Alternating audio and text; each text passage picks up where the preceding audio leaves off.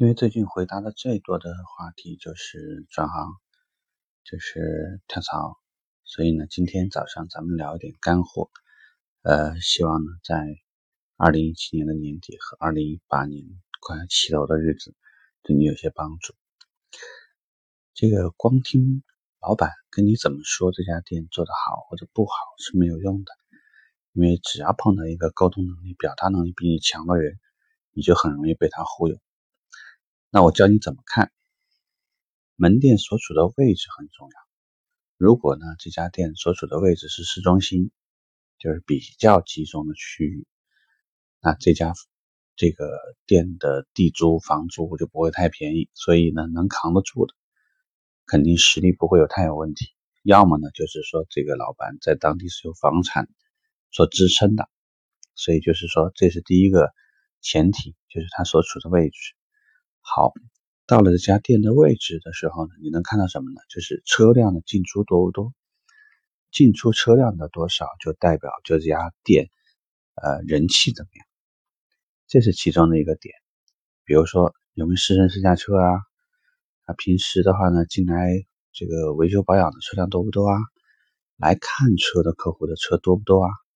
包括员工开车多不多啊？这些东西呢，都能看得出来。这家店的人气如何？再接下来，如果说呢，你往这个店里头走，那么展车数量多不多？精神头好不好？服装整不整齐？这个员工的精神面貌好不好？展厅里面的灯光是不是都开着？呃，是不是有音乐？有些如果是中高端品牌，有的时候还甚至会有些香氛。呃，有节庆的气氛没有？他们有没有任何市场化的运作？可以说明这家店是不是综合发展，还是说就靠卖出，别的东西都不会？这个可以看得出管理能力。那销售顾问如果跟你主动打招呼的这种积极程度，包括他有没有一种这种荣誉感，这个都可以看得出来。就如果说你在这家机构啊工作的很开心、很快乐。很自然呢，就是在跟别人打招呼的时候呢，是不是很热情？就你能感觉得出来，他在这家店待的开心还是不开心？接下来呢，你可以关注他售后的维修车辆。卖车这件事情呢，其实现在早就不挣钱了，我已经说了很多很多遍。所以售后的维修保养车辆，基本可以说明这家店的存活能力。这个呢，在专业点的叫法呢，叫零负吸收率。从这点又可以看出一些问题。如果售后呢，大奥组都是车修，车进车出，忙得不亦乐乎，OK，这家店呢，一般日子还算好过，不会太有问题。假设是一些仓库就直接连的 4S 店，你大体呢也能看得出来。如果说天气不是特别差，因为如果前几天刚刚下过一场大雨，你从车身上来看，你很难判断这个车。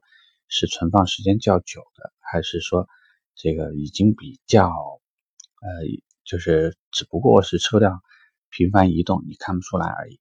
从这个呢，也能基本判断这家店的车辆的流动情况。就流动就是说白了，你天天在交这个车的位置啊、颜色啊，你都能感觉出来还是有些变化。否则就有可能七零八散的，不是库存很低很低。卖的又不好，库存又低，那说明可能就不进货了。卖的这个存了很多车，但这车呢一放就囤在这儿，动都不动，而且平时又看不到客户来，那这家店可能也麻烦。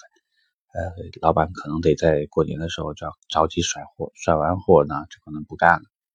所以有很多的这些细节，远远比这个老板有时候跟你空口白牙的跟你说啊，这个我这家店如何如何牛逼。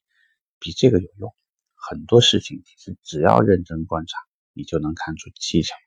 希望呢，你在选择要跳槽或者是要进入的这家门店的时候呢，可以通过这些东西来判断这家店目前的生存能力、发展能力，还有在当地的这种影响。不怕不识货，就怕货比货。店也是一样，你稍微对比一下，胜负一分，一下子呢就清楚了。希望这个呢对你有帮助。这个话题我们到这吧，拜拜。